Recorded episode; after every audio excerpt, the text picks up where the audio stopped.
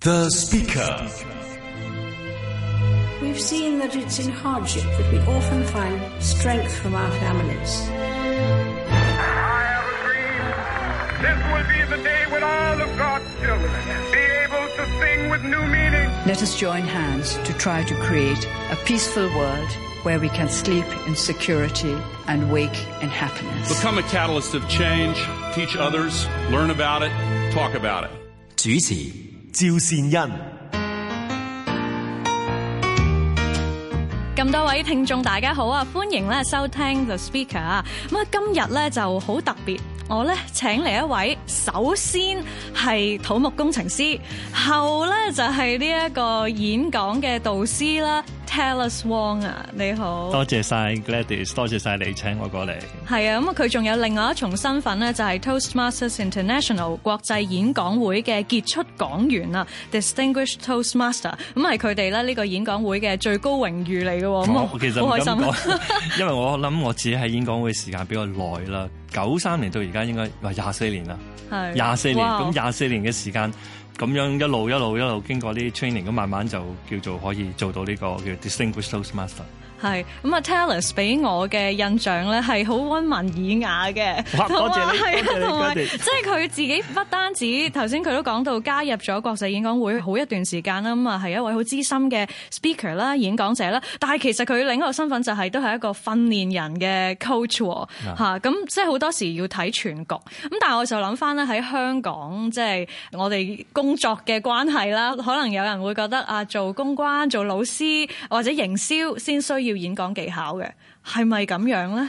啊！呢、個好問題，係咪即係需要營銷先至需要演講技巧咧？嗱，喺我自己嘅理解咧，原來唔係嘅。不過當然呢、個都係我加入咗演講會之後慢慢嘅一個體會嚟嘅。嗯，咁講少少，我啲歷史要講少少啦。係啊，點 解你會對係咯演講呢樣嘢產生興趣咧？因為真係同土木工程好似冇乜關係大纜啦，扯唔埋冇乜喎 關係啦。我要好坦白講，我一九七九年香港大學土木工程系畢業，咁我做咗一份工就一九七九年進入香港政府，一路到二零零九年退休嘅。嗯，咁我點解要加入演講會咧？就話說有一次我要做一個 presentation，咁我好想嗌我個老友啊，我話你嚟嚟嚟嚟，快啲俾啲意見我，睇我做成點。咁我做完啦，咁我就問我老友話點啊，覺得點啊？咁佢嗯停咗一停，跟住誒，不如我建議你加入演講會啦咁。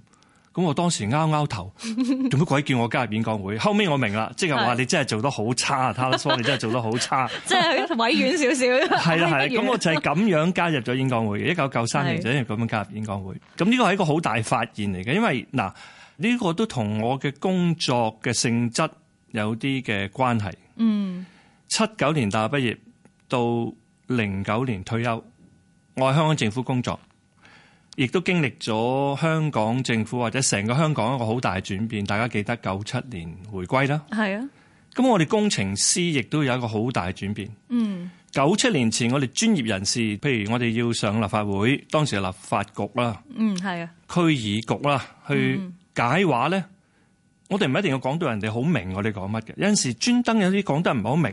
係咁人哋覺得啊，你哋好專業，得㗎啦，得㗎啦，我哋信你，咁就搞掂。咁係但係九七年後慢慢大家知道回歸啦，香港嘅轉變就係我哋有需要令到市民大眾，當我哋話啊，我哋有啲建議想起一啲天橋啊，或者係有填海啊諸如此類，我哋要解得俾佢明，嗯，令佢接受呢個係真係對佢哋好嘅。嗯咁呢一個咧，好坦白講就同工程冇關係嘅。 係我大學讀工程冇學過溝通，冇學過演講，但冇諗過之後出嚟啦，原來到最後你係就算喺工程上面你做得好，你真係需要同時間說服到人哋接受呢樣嘢係佢哋對佢哋係有用。嗯，嗱呢個係最大嘅轉變。咁我就由一個公務工程師慢慢就變咗個。公關工程師嗱，唔係我唔識做工程，而係我要兼顧多樣嘢，就係公關，即係就差唔多等於一個一個餐室或者個酒樓裏邊喺裏邊煮嗰啲叫大廚啦。係啊但係我哋要留面啊，去介紹俾啲人，喂、有啲咩好食啊？嚇咁個介紹嗰個就好多時係公關方面嘅技巧係多過係實際，即係嗰個技術層面嘅技巧咯。係咁，即係所謂政通人和啫。其實溝通嗰個係啊角色都好係啊緊要嘅，係啊即係要大家都覺得呢樣嘢係好嘅，咁啊，我諗係會順暢好多成件事。所以我係好感激呢位即係用咁婉轉嘅方法叫我入演講會嘅朋友係。後來我變成一個 trainer 啦，我哋叫做，嗯或者做好多 coaching 嘅嘢咧，都要感激演講會俾到我呢一個好重要嘅改變。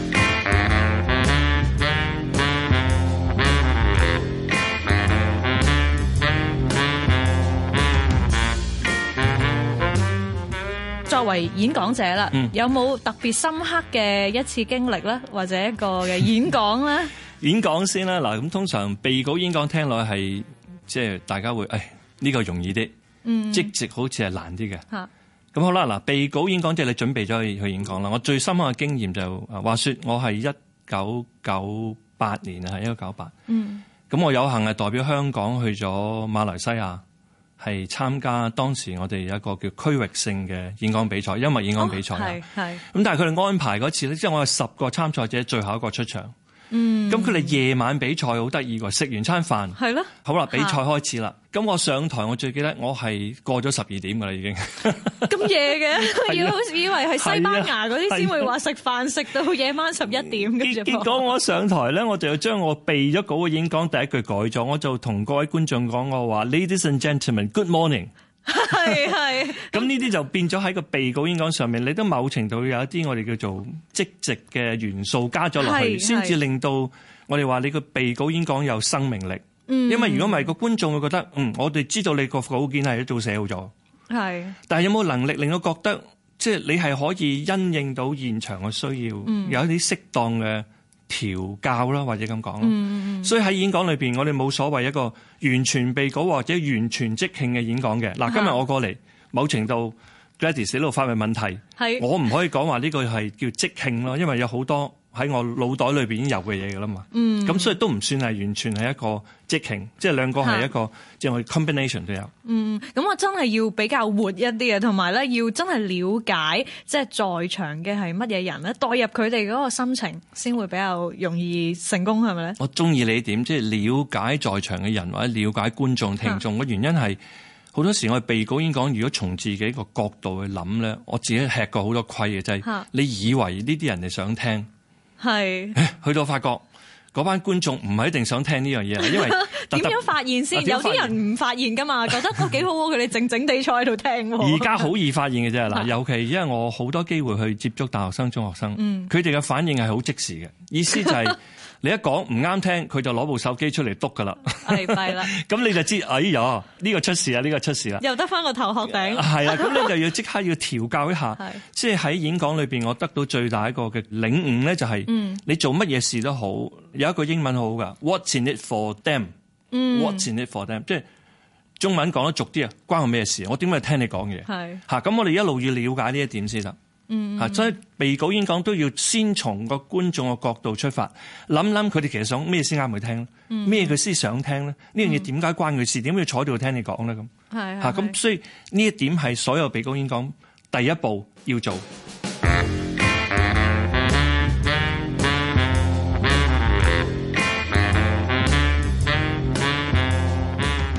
咁啊，一路走來咧，今日係 coach 啦，咁啊都曾經有係呢個 apprentice 嘅時刻一個學徒啦，楊咁講。咁啊，有冇曾經遇過啲乜嘢大嘅困難咧？嗯，頭先就講咗一個啦，即係可能話啊，都自以為對方想聽，原來唔係嘅。或者 Gladys，我容許我唔用困難呢個字，即係一個階層階層嘅蛻變。我覺得呢個係係蛻變。蛻變嚇，咁我點樣做咧？入演講會最先準備好個演講，就上到去講完就如釋重負，跟住搞掂啦。咁呢個係第一階段。係嚇，啊第一階段。但慢慢發覺，咦唔係喎，你講個過程人哋唔係好明你講乜喎，嗯，人哋冇乜興趣聽喎。咁第二個階段就好啦，我真係要從個觀眾角度裏邊去準備我嘅演講，嗯，呢個第二個階段。第三個階段就係你覺得我可以喺人面前俾我知道真實嘅我係點嘅。哇！呢個意思就係好多啊時你而家好驚俾人哋，哎呀，原來你咁㗎，哎呀，你唔得㗎，咁會係係咁。但係原來你可以放下呢一點之後咧，嗯反而得出嚟嘅效果係最好嘅。嗯，嗱，我舉個例啦，我試過一次比賽演講，嗯，我係本來成個意念就係話啊，叫啲人用少咗膠袋啦。我知香港係電台而家都經常即係呼籲啲人要環保啦，係咪係啊而家要係啊俾錢添啦，無紙嗰個年代唔使要啊收膠袋。費嗰陣時任用唔嬲啊，不過嗰嗯陣時真係覺得唔得喎咁落去，咁我就點咧？我就當時睇咗個係 Time Magazine 嘅頭版 front cover 就係個個人戴住個面具，我覺得、啊呢、個意念好啊。嗯，所以我演講我第一開始，我想 grab the attention of the audience，我就戴住一個係面具，即係話如果大家仲係咁用膠袋落去，往後我哋有機會咧行出街就戴住個咁嘅面具啦。全條街都係咁係啊啦係樣啦樣先出得街。北京啊，差唔多發咦，生而家緊。已經類似係啦，你做咗預言家。係啦，好啦，咁我我諗啊，呢個演講一定好掂。咁但係我又想慳錢啊，啲自演講嘅唔會嘥咁多錢特啦。登買個咁就走去面罩，我唔講得邊間玩具好出名嘅店啦吓，咁就買嗰個小孩子嘅面具。咁點不知呢箍咗個面之後咧，英文就係 it suffocates me 嗯 and it suffocates my thought as well。咁結果我企喺台度頭嗰分鐘，我完全講唔到嘢。又可能個豬嘴面具箍住我啦，嚇另外仲有一點就係突然間係個腦咧係白咗，嗯 go 一片 blank，空一白片空白。咁結果係嗰次係一個好嘅經驗，俾我發覺啊，原來每一個失敗啦，可以咁嗯講，都有一個好好嘅學習。嗯嗯，啊，有一個好嘅學習就係話有啲嘢 唔好慳， 做好件事必先利其器。係咁好啦，嗰次其實啲我哋嘅 members 啦，即係大 fellow members 啲同僚啦，或者叫大家嘅會員啦，係過嚟好鼓勵我嘅喎。嗯，嗱呢種鼓勵係出於大家真係知道你係用咗心嘅。咁呢樣嘢原來好緊要。咁、試過一次可以講甩碌嘅經驗，係反而係令到我更加往後日子係唔怕俾人見到自己甩碌嘅樣子咧，係可以幫我做得更好嘅。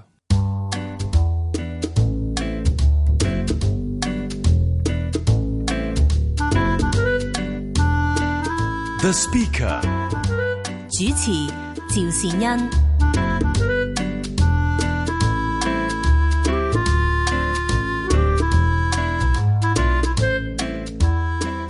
嗱，Talis，你之前就一位土木工程師啦，咁啊而家咧，我見你咧都會介紹自己係呢個 NLP 嘅 trainer， Trainer，係係啦，咁呢個 neuro linguistics programming 係啲乜嘢又嚟係啲嘅乜咧嘢？嘛拗頭我都有少係少， neurolinguistic programming 係其實七十年代喺美國有一個地方叫 Santa Cruz，佢嘅好近 San 係 Francisco 啦。咁當時有一班大學生喺 University of California Santa Cruz 咧，可以咁講發明咗呢個叫 neurolinguistic programming，嘅嗯中文叫身心語言學。簡單講，佢有一個叫 apply psychology 啦，即係應用心理學。嗯嗱，聽落可能都唔明係講乜嘅。係咯咁佢，programming 佢以為係啲電腦嘢嚟噶嘛佢，其實講緊每個人都好多 program 嘅，即係由細到大。譬如即係舉個例，翻學咁個學校嘅鐘一響，我就企直準備聽校 長，即係個 morning prayer。咁呢個企直嗰下咧就係一個叫 programming。嗯。咁如果將佢變翻做即係我哋話 layman term，即係係咩用咧？佢其實最特別嘅地方就係點樣複製成功。嗯。意思係成功其實好似係有條 formula 啊哦，即係有條方程式。人哋做得成功，背後有啲嘢。咁我點樣去複製到佢咧？就一定要知道條 formula 係乜。嗯嗯嗯。另一個比喻就係食譜，譬如啊，我要整好好食嘅鮑魚嚇、有咗呢個食譜，我自然都可以做到嘅。嗯固然呢個食譜越係做得精細咧，做到同樣咁成功嘅機會係大啲嘅。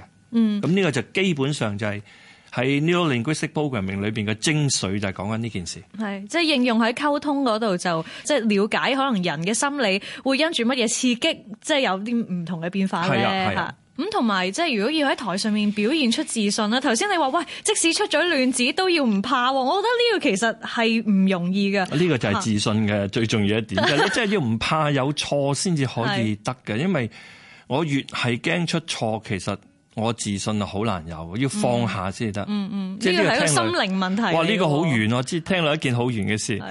嗱，我哋有一個好得意嘅諗法嘅，嗯，就係你讓人有發現你錯誤嘅樂趣啦。係係定係話我要求佢做到完全一百個 percent 完美咧？嗯，你一聽完耐之後，你發覺後者係冇可能嘅。後者係壓力好大㗎。啊係啊，亦都係呢個原因，嗰啲叫 defending champion，即係嗰啲衛冕嗰啲好多時嘅壓力好大，因為佢前無去路，後 有追兵，可以咁樣 講嘅。係所以你諗下，如果係可以能夠放得低呢樣嘢，你先可以將所有嘅精力去好地做好你要做嘅事情。嗯，嚇，所以喺呢方面，越係要要求完美嘅話，壓力越大，個信心係會越爭咗啲嘅。嗯嗯，即係我當然我講普通人啦，可以要講有一啲係事事追求完美，佢係做得到嘅呢啲係好叻、好叻、好叻嘅人。 啊係但係我係講緊我哋譬如普通人，如果我要去到呢個階段咧，我用咩方法一步一步上到去咧？咁啊，即係喺呢個錯誤中，除咗學習，仲要揾到樂趣喎。呢個係真啊係另係一啊個層係次。 啊！ 我有一個笑話㗎，嗱，啊因為我做土木工程㗎，我哋話挖轉隧道係必定就係需要一個轉頭 呃轉頭啦，兩邊啦，咁啊。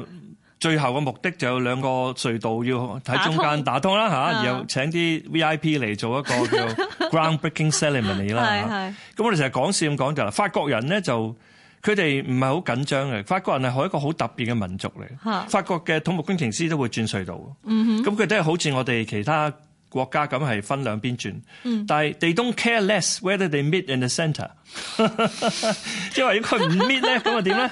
咁 they're gonna have two tunnels。咁你聽話係咪咁啊？係咯嗱，聽落好似講笑，但係我覺得即係如果我但求要做所有事情做到正確無誤咧，嗱我唔知係廣播上面可能真係唔得喎，你一定要做到完全冇呢啲問題。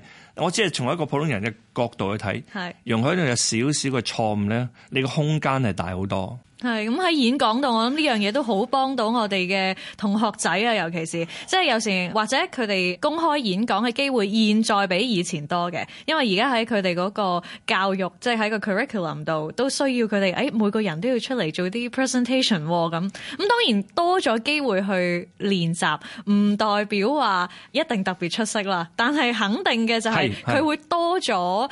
機會去嘗試，同埋要去接受失敗咯。嗱，呢個係帶咗另一點好心理學方面嘅睇法。嗯嗯，即係如果我講話唔好講演講啊啦，我哋學游水，我哋學踩單車。請問任何一個學游水嘅人有冇飲過水啊？肯定係有咯啊，學踩單車嘅人有冇跌過，即係跌損嘅膝頭哥有噶嘛？嗯，咁我哋想講話經歷錯誤或者再去翻所有任何一個人學行啊，一定跌過嘅。呢個係一個必然經歷嘅事情嚟。嗯嗯咁反而喺心理學個角度去睇，就係我哋對於即係我哋遇到呢少少嘅挫折，嗯嗯我哋俾一個乜嘢嘅方式去令到佢可以去做好啲啦。嗯嗯，就好似。我哋細個學行路，唔會跌落地，阿媽會打我哋噶 嘛，係咪啊？係同只會埋繼續鼓勵我哋，嚇同埋唔敢想像，如果真係跌一次打一次咧，可能個細路仔就唔決定會唔行啊。行冇錯冇錯係係啊，咁呢個正正喺心理學上面 NLP 我哋咁睇，喺 Toastmaster 都一樣。我哋嗯有一個叫 constructive evaluation，意思就係正面嘅回應，即係俾一啲好正面積極嘅回應。嗱，唔係話做錯事我哋唔講，做錯事我哋會講嘅。不過我哋唔係話你做錯乜，我哋話 OK。譬如佢當時好緊張啊嘅話咧，我哋啊你太緊張啦，可唔可以唔好咁緊張啊？呢啲其實幫唔到 佢。即係等於我學打網球，我打錯波，個教練走埋嚟話唔係咁打嘅噃，跟住佢走咗去，佢幫唔到我。咁樣佢要話俾我聽咩點樣做先啱，咁呢個就係我哋叫正面嘅一個嘅回應俾翻嗰個學緊嘢嘅人咯，係咁呢個係可以幫到手咯。係咦，果然係教練之言啊！但係有時好多時， 即係身邊未必成日都有教練跟住。咁我知道，即係喺司儀嗰一方面咧，你曾經都喺學校度係教過中學生係啊做係啊司係啊，儀喎。呢個我好想同大家分享，亦都係呢個令到我點解對於做 trainer 或者 coach 咁有興趣。第一樣，我嗰次嘅經驗係我幫一間中學啲中二嘅學生仔，嗯嗯，咁係間中學邀請我哋過去幫佢訓練班學生仔做司儀。咁你做完咗之後，校長好滿意。嗯，咁就啊，但係因為我哋真係好想用呢班同學仔幫我哋喺啲學校裏邊啲 event 去做司儀好多係嘅啊，有冇啲 advanced 嘅 skill 去教佢咁啊？有有有有，咁跟住我又同佢開咗班，就俾一啲高級嘅司儀訓練俾佢哋。嗯跟住做完之後，校長都好滿意，再嚟啦，有冇得添食？仲有啲咩可以教佢 哋咧？係係咁我哋嗰陣時諗下啊，既然係咁，不如我哋教佢點樣教其他同學啊？因為喺呢樣嘢上面，第一就係、你能夠懂得教人呢，必定你對嗰件事你已經掌握有翻咁上下程度，你先會教到人。嗯。第二，原來好重要嘅，對於個小朋友嘅影響，就係、佢可能從來冇諗過自己做到呢件事。嗯我哋嘅人生好，我哋嘅閲歷係點樣嚟嘅呢？就係、當我一樣嘢未做過，我唔知自己做到，而我有機會俾我做到呢、個係一個好大嘅提升嚟嘅。嗯咁、我哋俾到呢班同學仔係可以有呢個經驗。嗯我好記得三年後翻返學校揾佢哋傾偈，大個咗啦，當然。嗯係啊。當年嘅中二，嗯係啊而係家啊，可能中啦中五啦係，有好多個係學校嘅 prefect。咁就想話一點就係、原來當時對佢嘅一種嘅影響啊，係可以往後日子令佢有咁大改變。呢、個係我從來冇諗過嘅。嗯，咁我覺得做 training 其實你係影響緊生命。演講係真係需要有好多人同行嘅，即係雖然我而家聽有啲人話，我可能上網睇片又得，或者甚至乎自己錄翻俾自己睇都可以慢慢去精進嘅。咁但係聽你咁講，可能一班同學大家互相嘅學習啦係，啊或者有老師嘅指導啦，又係另一種學習嘅模式。係啊咁啊，但係喺國際演講會會唔會有啲乜嘢活動嚇？哇大家都啱去參加啦下，，我哋有叫 Professional Trainers Toastmasters Club 嘅係中文應該譯做係專業培訓嘅高級演講會。嗯，我哋嚟緊二月十八號星期六晏晝兩點到六點鐘呢，就喺香港大學嘅百週年校園嗰度嚇，我哋有一個免費嘅 symposium。嗯，咁就叫 Change Maker Symposium。咁我哋當日會有好幾個嘅，即係我哋自己 Toastmaster 嘅 member 分享翻一啲呢方面嘅經驗同埋一啲少少嘅技巧上面嘅嘢啦。好啊，咁啊，今日多謝 Talis 同我哋咧多謝晒分享 Gladys 咗你自己好多嘅故事啊！下個禮拜我仍然仲想同你傾偈喎。係啊，我都想再過嚟同你繼續分享多少少啊。好，咁我哋下個禮拜再見，好，下個禮拜見，拜嗯拜。拜。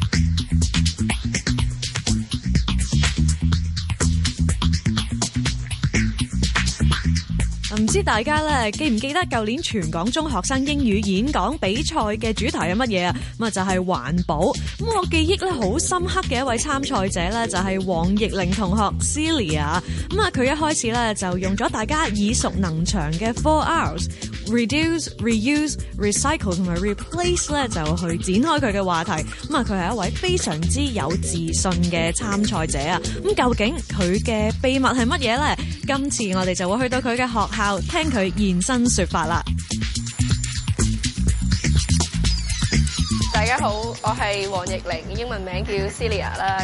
咁我學校就係馬利諾神父教會學校。平時啲朗誦啊，我覺得有啲苦悶咯，因為係譬如如果你六十幾個人，每一個人都講同一篇 poem 咁樣，跟住只係睇佢哋啲 expression 啊有咩唔同，但係 public speaking 你就係俾一個特定嘅 theme 你，你可以有自己嘅內容上嘅發揮咧，會有多啲交流，得着多啲咯。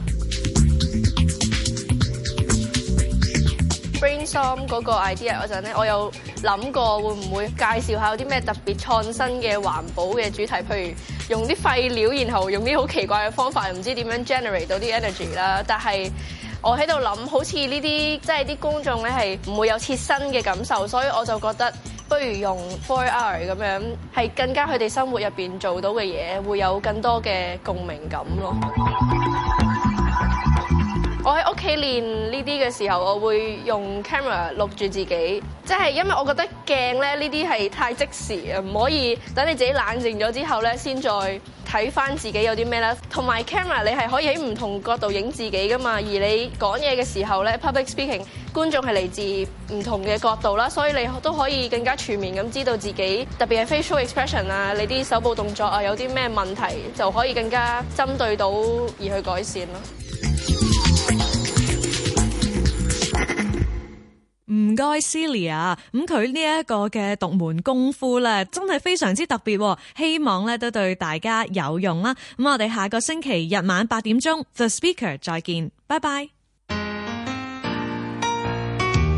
The Speaker. 主持趙善恩，監製陳燕萍，香港電台文教組製作。